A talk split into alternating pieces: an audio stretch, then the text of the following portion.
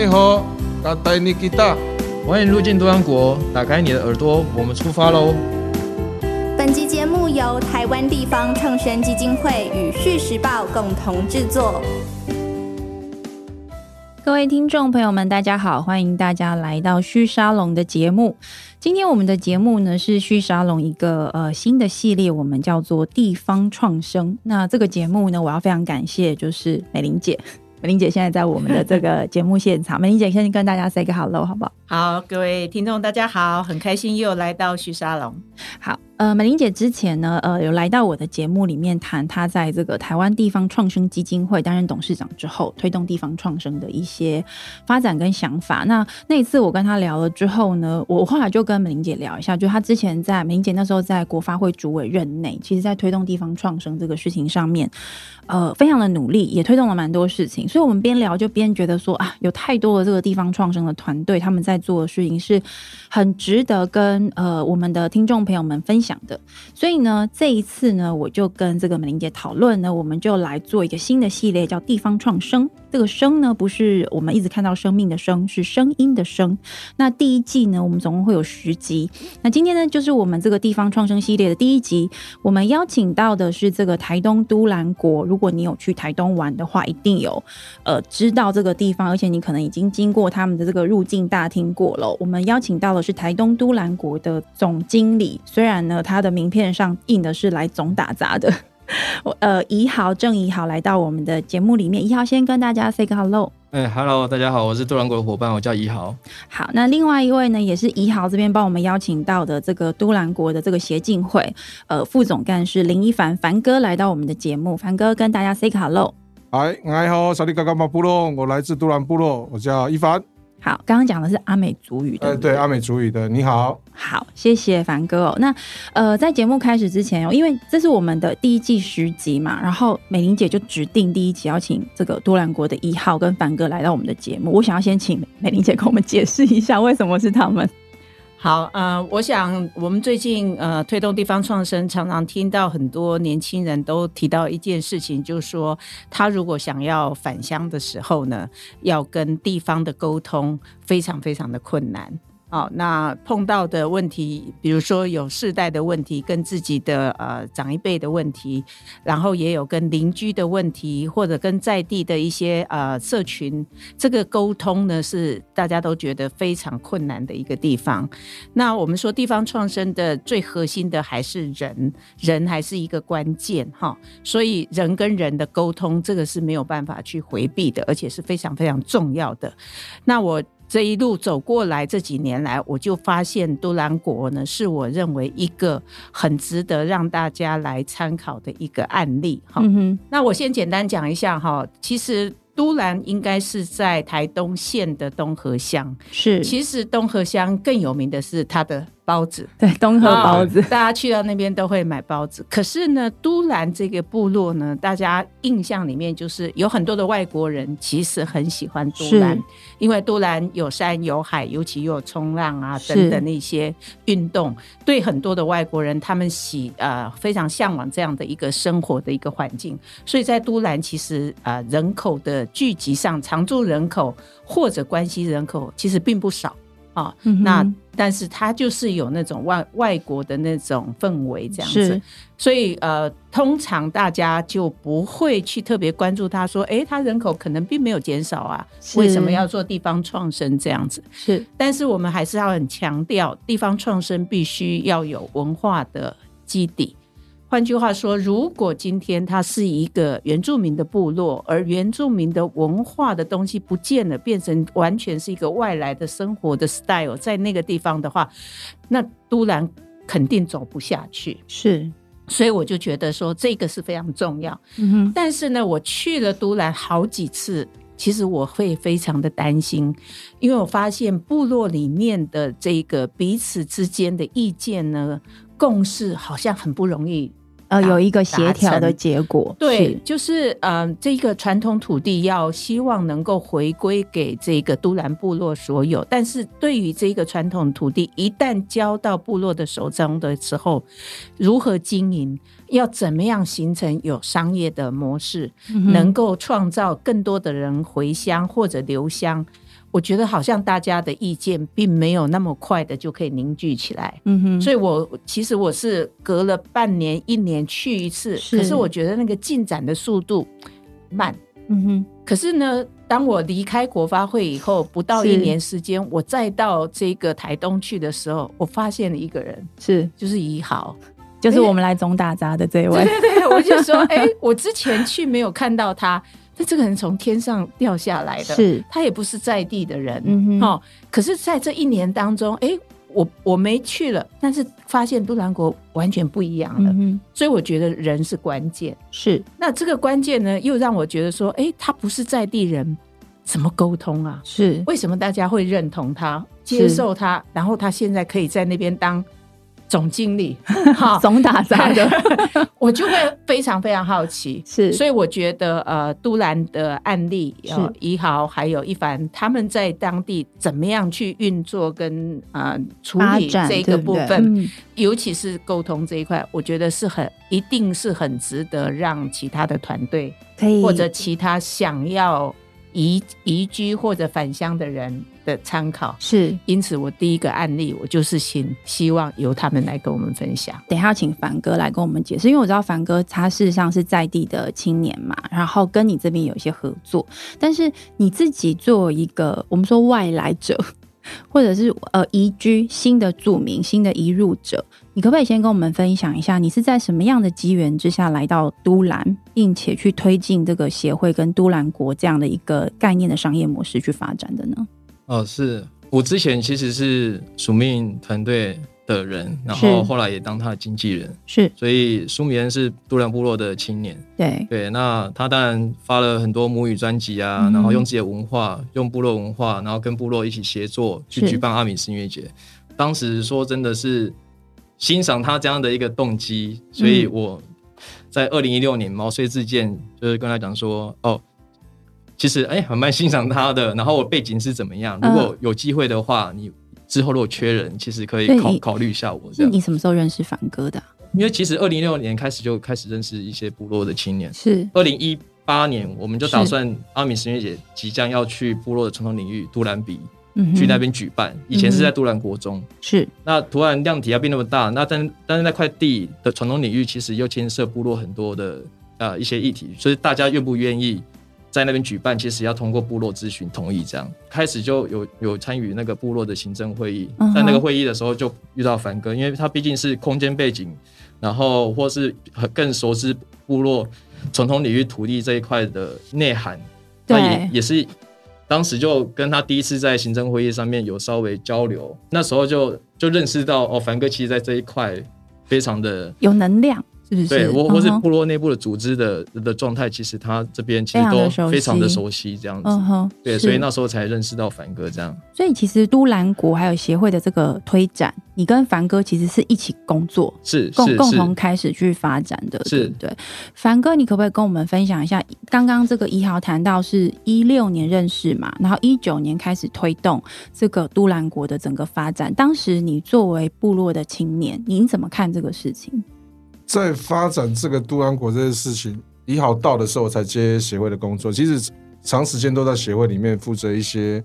呃年龄阶层要负责的工作，比如说假如说学长他们要交办的事情，我们就负责，我这边就负责去执行这样子。对，然后一九年开始要推动这个创生计划的时候，当然是说，呃，那时候刚好又碰到遴选新的头目进来，刚好我有机因缘际会之下，可以加到加入到协会里面核心的那个工作，是。然后才跟一豪一起推动这个部落创生这个工作，嗯这样子。是，对是。刚刚美玲姐有提到，就是说，在像部落这样子的地方，第一个它的传统文化跟社会的组织关系，其实跟我们熟悉的现代社会的关系是不一样的。所以在这个过程里面，协调其实变得有点困难，或者是说它会有很多的概念上面的不一致。那我们怎么样在这个过程里面参与这个协调跟沟通？我这样听下来，其实你们你们两位彼此好像有一个。配合关系对不对？就是分工上面，可不可以请一号简单跟我们解释一下你们俩是怎么分工的？像多兰国，当然他现在有个团队，但是其实呃，部落的协会其实之前就因应多兰阿美族的传统的年龄阶级的制度，OK，它算是很传统性的一个组织的呃，就他的社会本来就是这样在做就是阶级分分类像，都兰阿美族五岁一个阶层，嗯然后这样由上而下去策动执行所有的部落公共事务。是。对，那这个我觉得这个脉络应该更适合凡哥提一下。好，凡哥，你可以跟我们解释一下吗稍微来？解释一下哈。是阿美族的社会里面哦，就是有一个很重要的一个叫年龄组织，就是他五年哦，五年为一阶，就是对，呃，假如说我是七十年次，是对不对？我七十七到七十四的时候，这一个 group 就是一个年龄阶层。是哦，它主要是要负责所有部落里面所有的公共事务，不管是庆典或者是说，就是这五个岁数里面，就是你的当面来讲是同梯啦就是要跟你共患哦难、婚丧喜庆，然后跟你分享，跟你呃被骂，跟你一起同学就就是对了。你到进棺材，就是这一个 group 里面会陪着你的意思啦。这个年龄阶层的哎，意思那我我。我想追问，所以呃，大家是在比如说你到三十岁，你就要负责公共事务。然后你到四十岁要负责别的事，还是说就是这一梯你被指定什么，你就是主要是负责这个这个范畴的事情？其实他们工作都有分哦，都有分嗯、像呃，像我目前的话，就是我的年龄阶层呃叫做平令，平令的意思在主语的呃翻成国语的话，就是叫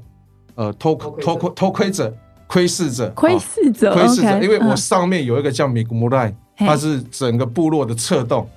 ，OK，就是类似一个国家的行政院的意思。嗯哼，就是说，它是策动整个部落的，不管是公共事宜或祭典事宜，都是由策动组。我是小他一阶的，我小他们五岁，我小他一阶，对，我叫行令，我就在旁边偷看偷看他们学习，偷偷偷看怎么他们怎么做事情。嗯哼，所以老人家取这个名字是有意义，你们就是对乖乖在旁边偷看偷看你学长学什么这个事情。所以那意思是说，等到你到了那个年纪，你就会变成另外一个族群策动者，再你就要升过两年，我级上去升级到策动者，我就是要总管整个部落的大小事情。所以他有一种学习的概念，对，他就是一层一层的学习哈、就是说我会像我的学弟哦，他们就是啊，像我我介绍一下我的年龄阶层叫拉千禧哦千禧年我刚好是那两千年的时候成年的那个阶层叫拉千禧，是。然后我下面有也有一个阶层，那我交代我的阶层的学弟，我会给他们一个男人的象征，就是花帽，男生的花帽叫不带，交接的信物，交接的信哦，物。了解，你们要守护整个部落，又靠你们这些年轻人来守护，因为超过四十岁应该也是算中年了，在我们部落里面算中年。是我会把我的花帽，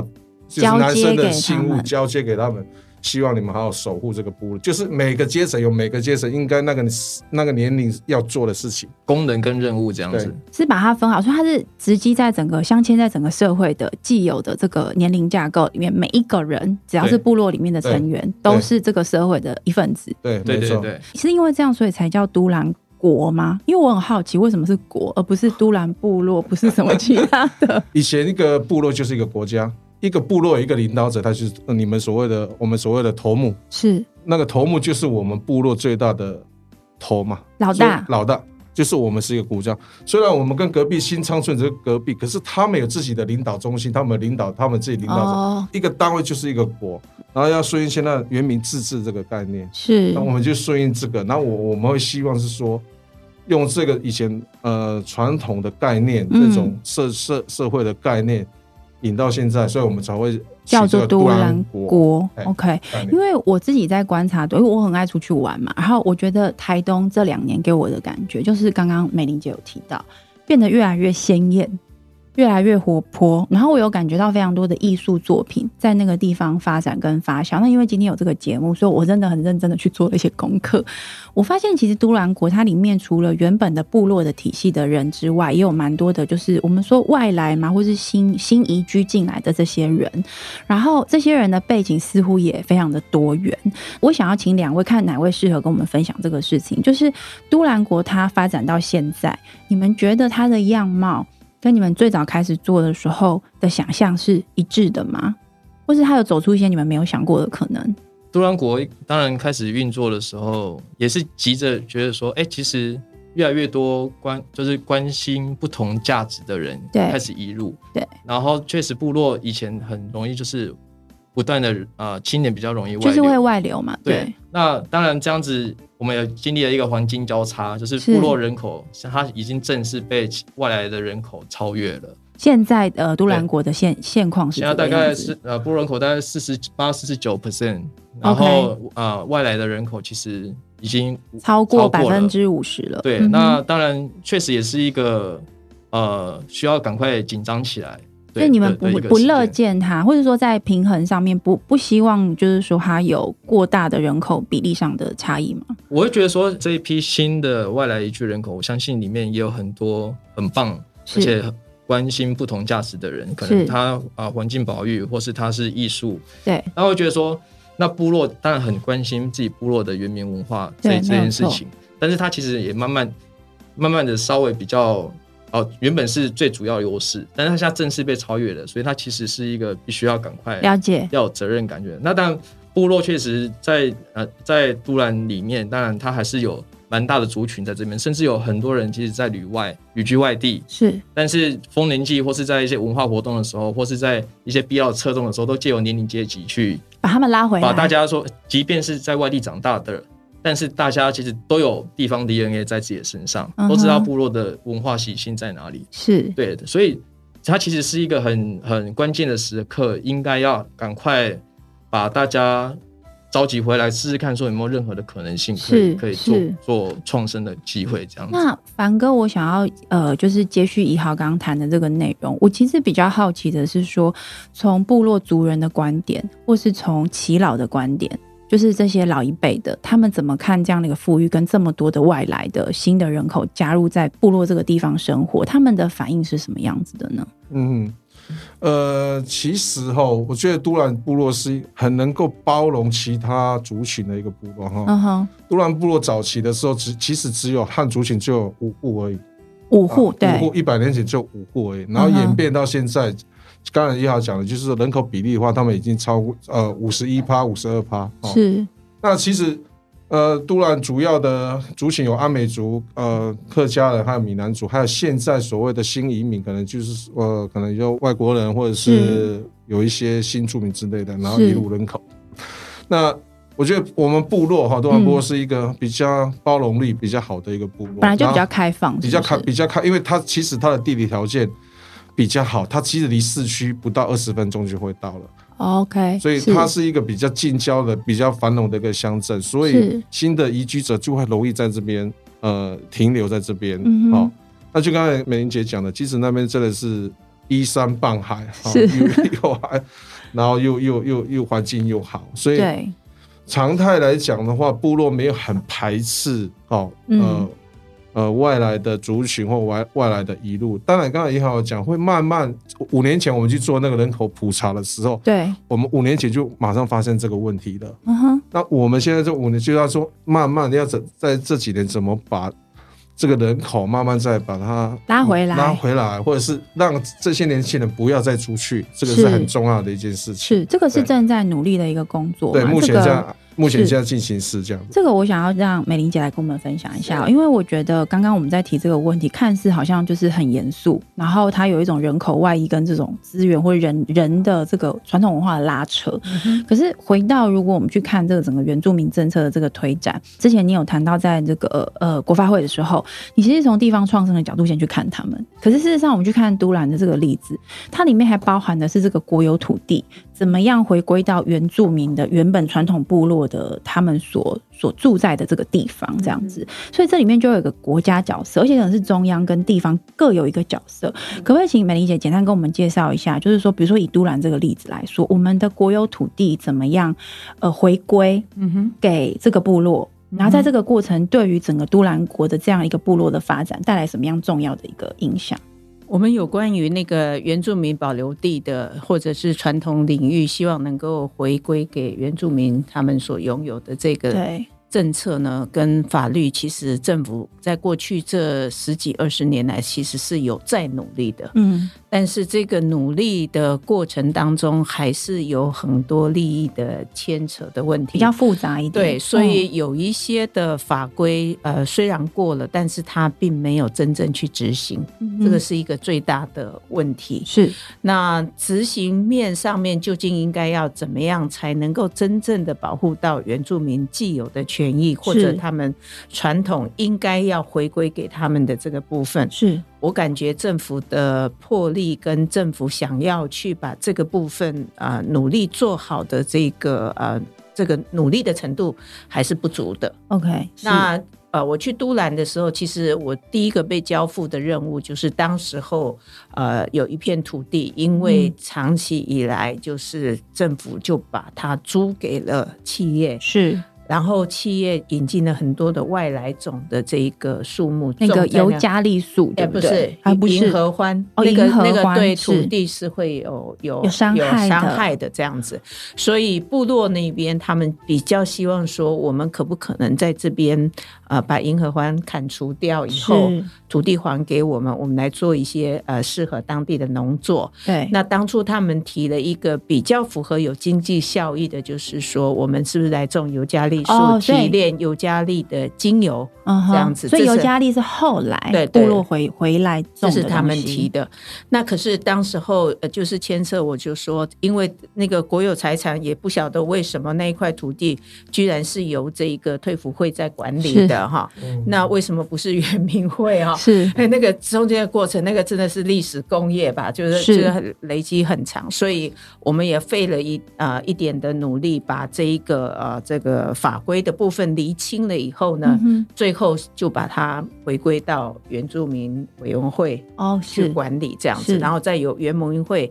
基于照顾原住民的权益的部分，是。先提供经费给他们去做这一个呃土呃土地的改良跟一些农作啦相关的必要的这些这些经费这样子。嗯可是那个土地的回归的部分，其实到现在还是国有的，所以它还没有到部落这产权仍然在国家对对手上。对对，因为就是这个节到目前为止，我认为整个的机制上面真的没有落实，因为要经过呃，比如说部落的咨询的会议，是。那到底这个咨询会要怎么开才能够有效力的？等等这些，到现在还是还是一个症结的问题，嗯这样子还没有真正啊、能够达到大家所期待的那种那种方法，这样，对，所以这个还还有待还要慢慢的再做一些努力，这样子。是。是。那也就因为这样子，所以我相信，呃，那个都兰部落他们除了这一块土地，他希望能够让它能够充分的利用之外，是也因为你要能够充分，我们讲土地方创生一定会跟土地做结合的。那我土地去好好的利用以后，我才有可能去创造我们所想要的商业的模式，或者有一些产值出来，嗯这样子，那才能够留住人，或者是吸引人回来嘛。对对这个才是关键。所以我必须要去找出我的产业的 DNA 出来，嗯然后从文化去发迹出来的那种呃跟。部落是有连结的那种产业的 model 这样子，嗯那这个就是一号他们现在，我相信整个部落一番他们都在努力的。那这这两年来，其实有一些成果，他们有一些成品就出来了。这个对我就想要接下来让就美玲姐这样的说明，我觉得很清楚。第一个就是说，我觉得在原民的这个议题上面，土地一定是一个核心。如果刚刚那个一凡哥有谈到嘛，就是说我们要让部落的子弟愿意回来，或者是更更多人愿意加入这个土地本身的利用，必须要让大家可以在这个这个地方。安身立命，我觉得土地是大家安身立命的一个根本。那在法规的部分，当然还有很多很复杂的事情要慢慢的去处理。但是我想，就是随着比如说以都兰国的现在这个例子，我理解如果有错再麻烦提醒我一下。就是我知道是有四十公顷的这个原本的国有地，就是让原民会这边交付给这个呃都兰国的部落。来经营，那事实上这块地本来就是你们传统，就是族人就是在这个地方生活嘛。可不可以跟我们分享一下，就是说随着这个四十公顷的土地交给这个部落，自己在这个地方尝试着回到这个落地生根的这样的一个方式去经营整个部落跟族人的生活的长期的这个发展下，过去这几年你们做了哪些事情？那这个事情里面，未来在发展上面，你们觉得可以怎么样做到？刚刚凡哥提到的，就是真的部落就在这生根下来了，而且孩子们就是我们的族人们愿意回来或可以回来。我觉得有时候好像不是愿不愿意，可能是可不可以在这边好好生活的一个问题。确实，传统领域其实就表示以前部落的族人其实都在那一块那边生活，对或有祭典啊，或甚至有那些农业活动，对，然后在那边安身立命。但是也是因因应一些可能哎政府来了，然后那边就变成国有地，对然后就变成大大家就还也许也是因为这样的理由不能继续待在那边。对，那现在确实呃呃这块土地的运用可以怎么样？可以更进一步的呃有一些可能经济的活动，或甚至有是按照部落族人的想象可以去做点什么的时候，是然后大家因为这样的一个理由而回来，其实它确实是一个就是回归部落，开始主体自主的主体在思考说我们可以怎么怎么这其实。是关键第一步，应该这样讲，对不对？，对，然后接下来其实有土地先回归之后，是先你们是怎么开始推动这样子的一个运作的？呃，第一步当然就是上面有很多外来种嘛，所以要先移除那些银河湾。那移除银河湾的时候，它其实还容易会再长出来，所以可能一定要在一移除之后开始去种那些原生种，去抑制它，是就更多呃富裕有原生种的动作这样子。是，那富裕完之后，当然我们那边也是想要去营造一个环境，对，对，就是可能传统农场的样子，还有以前生活的样子，有一些可能茅草屋啊，嗯。或是有一些呃种更多的可能呃部落的民族植物，可能一些野菜，对，是。把这些原先可能顶多那些知识都原本只留在上一辈的那些耆老的手中，对对对，嗯。那我们就要变成趁这时候，有些耆老确实年纪越来越大，但是他们却保留百分之百的传统的文化知识。嗯哼，对，但是这时候不把握，真的是会来会会来不及。没错没错因，为我是觉得部落有些中生代开始，可能顶多剩八十趴、七十趴、六十趴的那种是部落的文化知识内涵。是，对，但是现在百分之百的那些祈祷其实都还在，嗯哼，所以我们就变成就是说，哎，赶快把去盘点，无论是我们现在带在身上。变成一个营造的一个体验的场域，那我们可能会带一些可能阿美族的一些野菜的那种食食农教育的体验，嗯哼，又或者是我们去海边传统海域那边也会带一些我们属于阿美族的海洋文化的体验。嗯哼，那啊、又或者是那边开始营造大家能想象的一个一个状态。对那当然也运用说身上的尤加利树，是用它的杀菌特质，对，然后去做更多的尤加利的商品。嗯哼，对，那就是变成就是从山上传统领域这一步开始，是去想尽办法去用一些现有的资源，原本部落很珍贵的那些传统知识，是，去开始去运作，想办法有一些啊、开创新闻，然后让青年回来这样。那我想追问一下凡哥，因为刚刚怡豪讲这些东西，其实就是我不知道从部落的眼光看这整件事情，呃，你觉得怡豪这个角色他最需要扮演的是什么？因为我刚刚就在想象他在讲的时候，我就想啊，如果我是部落人，你会想说这是谁啊？就是 一个外来的年轻人这样子跑来这里，然后跟我说：“哎、我要找这些老人家们，把他们的这个文化基因拿出来，然后我们要让部落就是重新回到以前的生活。”就是你会不会觉得他管太多，或者是会觉得说，就是这个合作，你的想法是什么？呃，其实哈，在做部落的那些呃填调或者是收集老人家的那些知识，其实部落有些年轻人有在也有在做，对，但是做的这么积极的，可能只有他一豪在做，他他会可能会把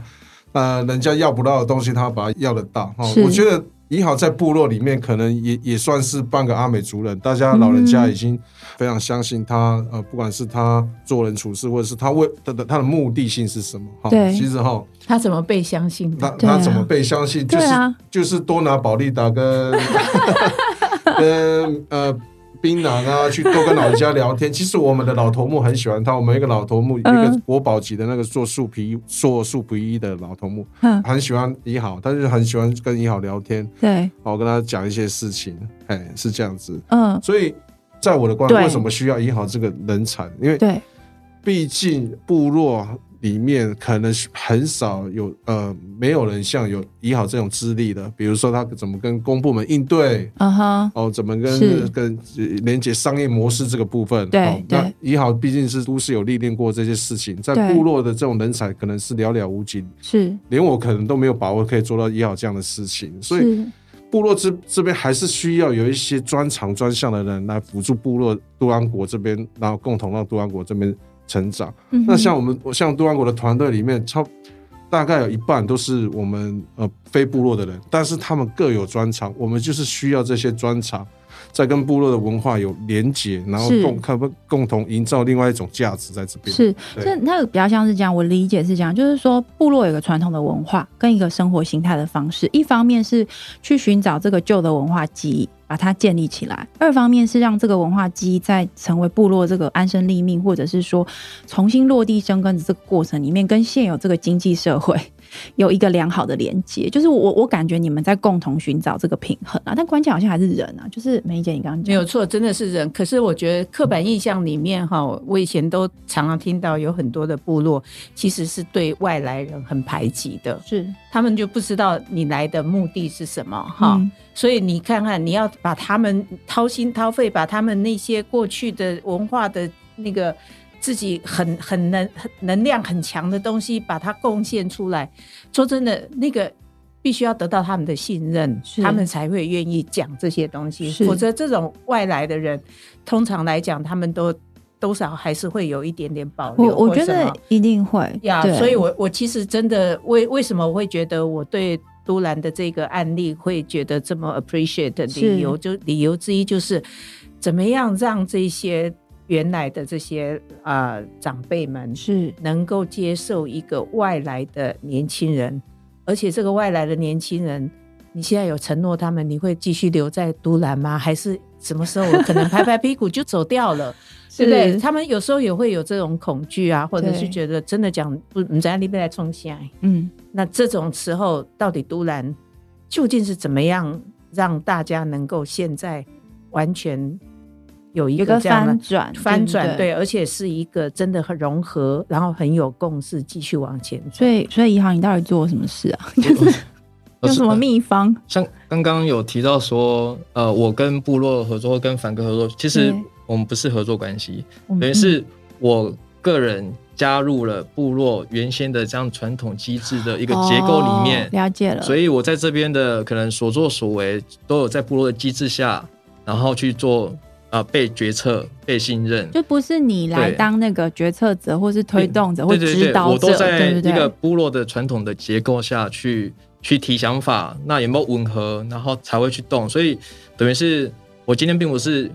提出我的想法的时候，并不是我个人意见，是，而会是被认同之后是部落的意见。嗯哼，那我甚至去像刚刚梅林九提到说，哎、对我怎么可以跟大家连接？其实我也觉得，那关键是大家都知道，我今天我的行动是被允许之下，被可能副总干事、总干事，就是部落的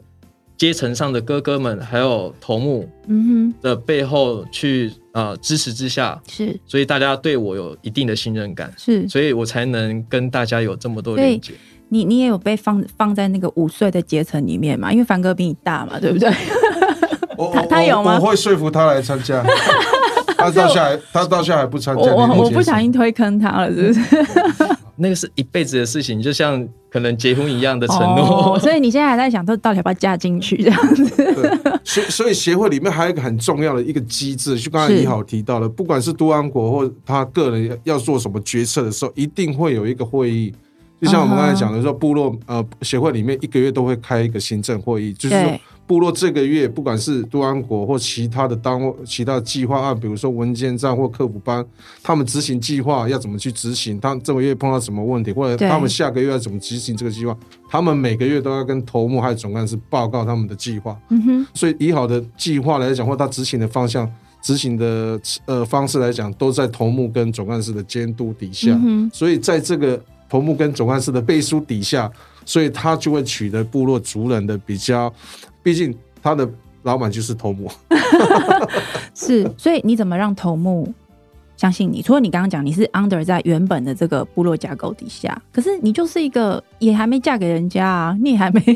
答应啊，所以你怎么让头目觉得你提的方向跟呃建议，他会觉得说好，我们来试试看。像我们每个月都有那个行政会议，所以大家还算蛮密切。那除了行政会议之外，重大的决策也都会去跟凡哥做一个连接跟报备。嗯哼，那凡哥这边也因为他真的花很多心思在这边，所以他也用最快最快速度去跟大家去沟通这件事情。是，所以频繁的沟通的时候，其实信任感就会开始有了。那你什么时候要加进去？不是啦，我其实意思是说没有啦，我今天没有要推坑你啦，我只是忍不住，因为我其实也蛮好奇，因为刚刚美玲姐一开始已经有讲了嘛，其实人在这里面是很重要的。我们今天听到一号你的角色很重要，凡哥的角色很重要，其实头目也很重要，就是说整个部落里面的这个共生结构，它有一个大致上的共识是好，我们要。去推展看看一个新的可能，特别是当我们把这个四十公顷的国有土地今天拿回来部落，我们来尝试经营的时候，如果我们一起共同去努力，就有可能一个新的可能嘛。可是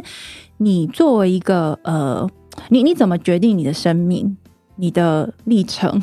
要来到这个地方？这个是另外一个角度哦。因为我觉得，如果今天呃，比如像凡哥是部落的子弟嘛，你对这个地方有一个家乡的感觉，可是你不是，那你为什么要在这个地方呢？我觉得就像一开始来的目的是因为欣赏这样的一个文化内涵，跟有这样的机制。我那时候我刚来的时候，我很惊讶，对，就是我其实还没有接触部落协会的时候，对我参与了那个部落协会的行政会议，嗯哼，那时候就轮番一个一个报告，就是一样是青年哦，然后大家一样去报告说，哎，我觉得那个部落传统服饰这件信息的活动。应该要好好的找老人家来好好的去教大家。对，如果是哎他是拍短片的，他就说他要用什么方式去拍短片。那然后大家其实或或者甚至说哎传统海域这件事情要怎么去维护？嗯，大家就分分就是按照不同的类别一个一个上去报告，然后有部落的那种集体的那种决策跟共识之下，是大家来去选择说部落要怎么走。是当时会觉得哇。其实大家年纪都差不多，但是大家要却有这样的能量，所以其实我会觉得，我就算我来之前，其实部落就已经累积了这样的一个机制，是无论是传统的或是现在当代的去整合现在的法治之下的一个人民团体，人能量已经是足够，已经是非常的完整。因为那当然那些文化的那些累积也是已经累积了很久，嗯对。然后尤其我我相信多兰部落的文化确实它在。现在呃，文化的留存上面是巩固的非常的好。你你做了蛮多的口述历史的这个，我应该说它叫田野嘛，还是算口述的文化的历史的这个累积？你在做这些事情的时候，你心中的目标是什么？最原先就保持着学习，因为我相信文化学习真的是无止境、无止境的。有，即便是任何一个文化，对，尤其都兰的文化，其实我也是因为基于欣赏。所以觉得说有可以有这样学习的机会，这样的参与的机会，我才选择觉得说，哎，我来到这边去感受为什么这样的一个能量跟文化的一些厚度。连接是什么？你最喜欢都兰的什么事情？什么文化或是什么样子的生活情境是你最喜欢的？其实我自认为部落文化有一件事情很棒，就是大家会觉得传统东西是很珍贵的。嗯相对于我是汉人。我自己本身，又或是身边的朋友，大家其实对传统东西是会想要去追追求流行，嗯哼追求不断的汰换新的东西。是，那我觉得这样的一个价值其实是永远都不是自己的。嗯哼但是部落却有一个根。嗯。大家知道说为什么我要回来？为什么年龄阶级很重要？为什么部落的记忆很重要？大家为什么有这样的一个动能在在这件事情上面？我就真的算是由衷的佩服说大家。因为传统才是一辈子的，它是你从传统去结合现代的东西，也许可以开创一些新的可能。对，但是你不能摒弃掉那个安身立命的基础，对不对？我们今天一直在谈的安身立命这件这件事情，永续的概念，真的是。OK，美玲姐，那你去都兰那么多次，你你有看？你刚刚有提提到嘛？后来你觉得它变得很不一样，你最喜欢那边的什么？其实我就看到它的生命力起来了，真的讲人的生命力跟活力。对，因为我我我再到那个，就是我第一次去的时候，就是一大堆荒芜的地方，然后第二次去，感觉就是小小的，好像也还不知道要怎么样去去把那一片土地好好的运用。对，到第三次去，我发现，哎呦，好多的那个部落青年是回来已经住在那个地方了，是，而且他们已经真的很投入的在。种植很多很多原生种的植物，嗯哼，然后也打造了，他们还有都兰国的国旗，哎，哎，是。你你感觉就是说很有归属感，嗯哼，很有归属感。这样子，像今天部落伙伴刚好正在山上那一块接五十人团，嗯哼，对，呃，算旅游团是吗？他们就开始做很多很多的体验，应该是是这样。他们现在也在发展那种跟永续的体验的相关的一个活动。是，因为其实，在部落里面有很多的文化传承的那些活动，其实都会非常吸引人的。是，好、为什么我们一直在强调地方创生，其实就是要去体验在地的生活。嗯。所以部落生活里面，不管是他们呃生态的部分，不管是他们文化的部分，是，还有他们很多很多传统的那些记忆，是，其实都都会让人家印象很深刻，而且会觉得不是好奇而已，而是很想要学习跟参与在其中，对，是，所以我觉得他们就后来他们发展出来的，然后再加上有很多的工艺的产品，就是以前可能没有很很那个呃有设计力，或者嗯。没有把它商品化的一些呃新的观念注入的，是，但现在你到那边，你去看了他们的那个呃，也不叫卖店，那个那个店应该叫什么？多伦国入境大厅。呃，，入啊境大厅。厅是。入境大厅就有一点很像那种你在那个机场看到的那些精品这样子，是。就原住民的很多的呃那个作品都非常非常棒，会很吸引人的。是。那个，如果你没有去过那个都兰国的入境大厅，可以去走一下、就是我对都兰的印象哦，是那个很炽烈的阳光。然后我觉得都兰那边的那个艺术作品，比如说我在房子上面看到的很多的这些色彩，就是会觉得很鲜艳。我我自己在那个过程感受到美英姐说的那个生命力，但是我觉得我还没有去经历到，就是刚刚在谈的这个部落本身的生命，因为我有一段时间没有去。那我相信过去这两年，因为疫情的关系，很多人没有办法出国嘛，那反而是在国内旅游有非常多的体验。我相信这个对都兰国的整个发展也是带来一个呃蛮重要的一个机会，跟市场有更更接近的这个机会。节目的最后，呃，我想要请凡哥。跟我们分享一下，呃，作为一个在地的这个子弟，你看到都兰国，而且你其实也投入很多时间在这个事情上面，看到这个部落有这样的一个新的发展，呃，你自己对他未来的期许是什么？然后，因为我刚刚听懂了你们的阶级关系，我觉得你也可以就是说出你对以后的期待，或者是其他啦，其他的更多的年轻，不管是部落子弟，或者是其他年轻的外地，不管是汉人或其他族群的人，如果想要到布都兰去，你觉得他们可以怎么样去期待这个地方，看到一些什么可能性，或怎么参与这个地方？好，呃，其实，在协会里面，在部落有一个口头禅哈，嗯然后就是说，呃，回家是土地肥沃的开始。好嗯那讲创生这些事情，我觉得，呃，刚才我讲了，就也要有人，要有地这些事情。对，那呃，现在有了呃退辅会这四十七公顷的地，是。当然，都兰部落的传统领域不是只有这么一些，当然是是。希望慢慢的会把这些传统领域可以慢慢的拿回来，有有，然后拿完土地，再来就是人才这些事情，像部落自己年轻人的人才，或者是像一豪这种角色的人才，能够为一个地方，为为那个部落能够共创一个 不一样的开始也好，不一样的一个创生的契机也好，是，我相信是一件很美好的一件事情。嗯哼，我们执行这个地方创生，应该今年到两年多了，将近两年半哈。是。那我目前会发现到一些事情，大家一直希望是说，这是我的个人的观点啊，哈。是，当然，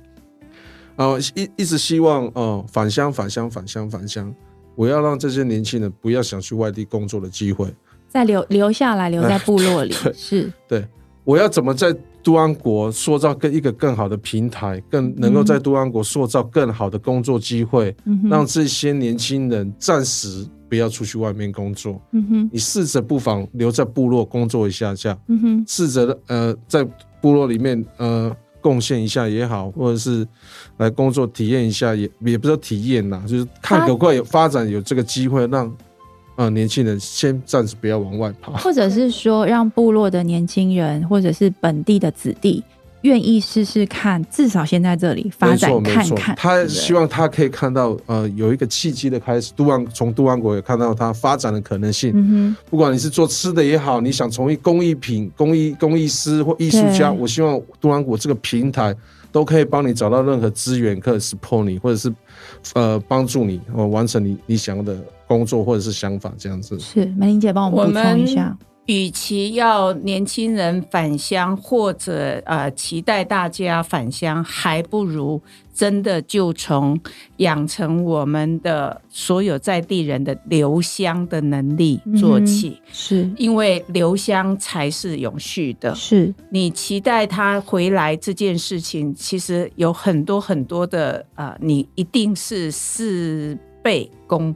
半。是，但是你如果能够养成他留香的能力，你把那个环境打造好，你把机会留给他们的时候，他们留在那里可以获得很好的生活的环境，可以过幸福的一个生活的话，谁愿意离开家乡啊？对不对？好，是。所以我觉得这个是非常非常重要的。今天这个案例其实给我一个启示了嗯。哈，就是说，呃，过去我们认为原住民部落比较排他性，是。比较不容易融入，但是今天一凡告诉我们，其实都兰部落是蛮包容的。是，所以，即便像怡豪这样一个汉人，对，只要认同我的文化，喜欢我的这个传统的这些啊、呃留下来的一些资产，我们是他们是愿意去接受的，是。而就这个信赖感就产生了这样子。所以嗯，真的讲地方创生，人是最重要的。嗯然后，在一个结论，真的，与其叫青年返乡，还不如。让青年们的留 乡所有的年轻人从小就开始让他们养成留乡的能力。是，谢谢哦。今天我们听起来，就如果大家之后有机会到都兰国去玩的话，不止感受一下它的土地，不止看到它的商品，我觉得我今天感觉到，呃，就是体会最多是我我可能更想认识里面的人。对，不管是外地来的新的住民，或者是原本的原住民部落本地的这个人们，我觉得多跟他们聊聊天，去感受那个所谓的国度。我我听起来其实那是一个新的国度，但那个国度并不是不要大家进去，它其实反而是敞开双臂，想要大让大家走进去。可是理解它的文化，尊重它的文化，并且去跟这样的一个文化做一个交流跟互动，这个是呃，我觉得都兰国接下来在发展上面，我们会蛮期待。我我自己本身非常期待哦，就是呃，可以看到都兰国接下来有很多新的发展。那今天谢谢一号，谢谢凡哥，谢谢美玲姐，帮我们带来一个这么好的故事，也谢谢两位千里迢迢。来到台东来，从台东来参加我们节目的录音哦。之后我们希望有机会也能够把我们的声音带到台东去，然后用台东的本地的声音来跟大家分享，体会都兰国的这个声音的感受。谢谢大家，谢谢，谢谢谢谢拜拜拜拜